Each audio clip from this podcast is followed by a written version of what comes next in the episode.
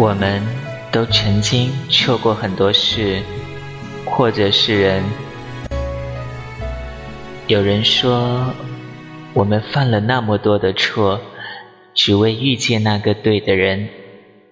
可是爱情向来不是一个人的，也不是一个人可以完成的。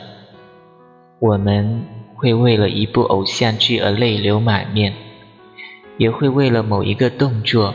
某一个场景而激动不已，一个人久了也会去羡慕，羡慕那些只属于两个人的幸福与感动。偏偏有的时候就是这样，或许是对的人，却不是最适合你的人；或许是最适合你的人，却不是最爱你的人。人深言浅，路长路短，请原谅我的害怕，我的胆怯。